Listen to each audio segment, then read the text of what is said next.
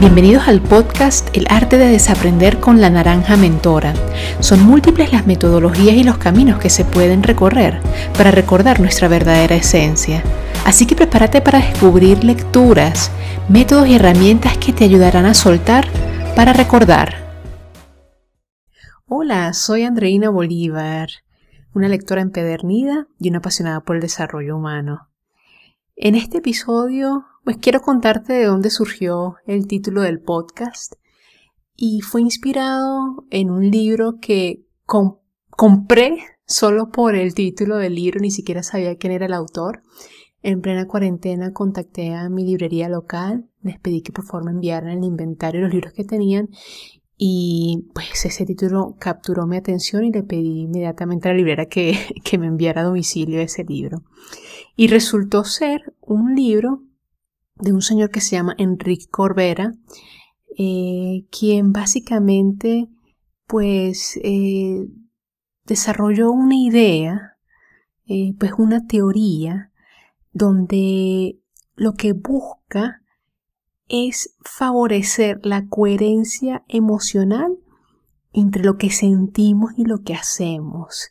Él busca con esta herramienta pues poder orientar a las personas a, que puedan eh, eh, tomar su poder, eh, empoderarse nuevamente y salir de esa posición de víctimas que pues la gran mayoría solemos estar durante mucho tiempo de nuestras vidas y empezar a identificar esos programas heredados, pues programas heredados de nuestros ancestros, ese sistema de creencias que, que venimos construyendo pues desde que somos muy pequeños. Eh, yo quedé fascinada con esta obra y por supuesto el título me puso a pensar muchísimo en lo siguiente. Cuando yo en mi camino empecé a desaprender? ¿En qué momento empecé? Y eso obviamente eh, me hizo pues mirar atrás, específicamente en el año 2014. Yo estaba trabajando para una empresa eh, del sector de construcción, una empresa muy importante y surgió la oportunidad eh, de reemplazar a un colega en un cargo directivo. Ahora, eh, durante una de esas reuniones eh, con los cargos directivos, tuvimos algunos talleres que tenían que ver mucho con el tema del autoconocimiento, el tema de conocer a, tu equipo de trabajo. Y así fue cuando pues decidí lanzarme y aceptar hacer un un taller vivencial, un fin de semana, eh, que se llama El Viajero Interior, un taller que pues en su época eh, la empresa solía patrocinar eh, para los diferentes cargos de liderazgo eh, unas compañeras de trabajo ya lo habían hecho y yo de manera muy escéptica pues les había dicho, eh, escéptica y prepotente, ¿no? Les había dicho que no, que yo no necesitaba eso, que no estaba preparada. Pero cuando me dijeron que era una oportunidad de conocerme a mí misma y de poder conocer mejor a mi equipo, dije, bueno, vamos a darle. Bueno, decirles que ese fin de semana eh, bueno, fue un fin de semana lleno de, pues, de mucho silencio, de confrontación conmigo misma. Eh, yo creo que yo nunca había llorado tanto en un taller, eh, pero lo, lo, que rescato es que pues esa fue la primera vez que entré en contacto con el concepto de pues de las máscaras, de los egos. Eh, específicamente en ese taller se trabajó con el enneagrama de la personalidad. Bueno, ¿y qué es el enneagrama de la personalidad?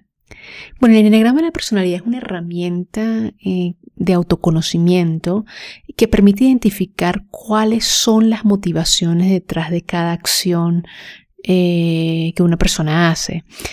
Eh, si ustedes buscan en internet la imagen del enneagrama de la personalidad, van a encontrar que eh, hay nueve tipos de personalidades. De hecho, la palabra enneagrama viene del griego y significa nueve líneas. Y cada una de estas personalidades, uno suele identificarse con un eneatipo eh, en la medida que uno eh, está pequeño. Es, como un mecanismo de defensa para poder adaptarse al mundo. En mi caso yo me identifiqué con el eneatipo 3, un eneatipo que le mueve el éxito profesional, el éxito en todos los aspectos de su vida.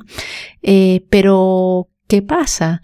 que al identificarse con ese con ese éxito, eh, lo que busca en realidad es conseguir aprobación eh, a través de los logros.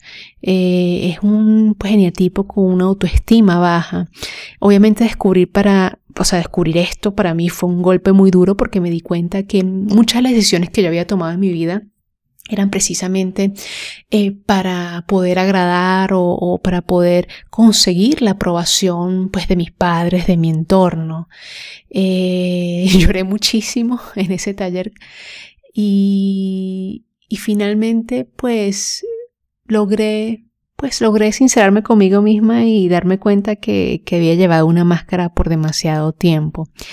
Eh, yo creo que cuando alguien me pregunta, oye, ¿de qué me sirve a mí pues conocer el, eh, número, el eneatipo, eh, es una etiqueta más?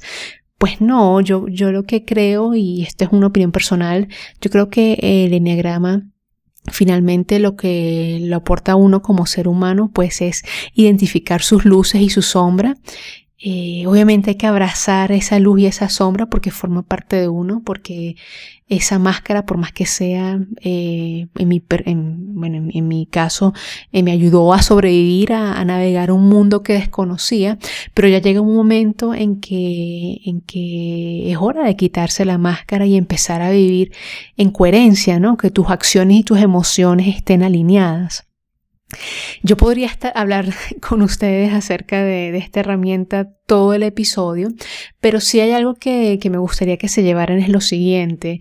Eh, el enneagrama te ayuda a identificar cuándo en tu cabeza está hablando la voz de tu ego y cuándo está hablando la voz de tu esencia.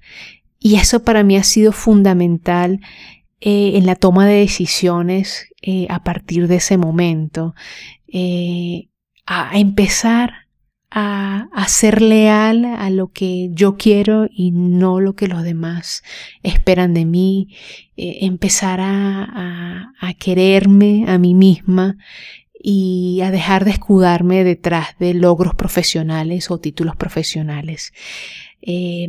Así que, bueno, si quieres indagar un poquito más acerca de, este tema, te, invito a buscar en redes. En otro episodio te hablaré acerca de otro libro que, me ayudó muchísimo eh, a, estudiar un poquito más el tema del enneagrama. Y también te invito a estar pendiente de mi próximo episodio porque voy a tener un, un invitado muy especial que puede profundizar un poquito más acerca del enneagrama y que nos va a hablar sobre cómo trascender tu eneatipo. Así que nos vemos en el próximo episodio.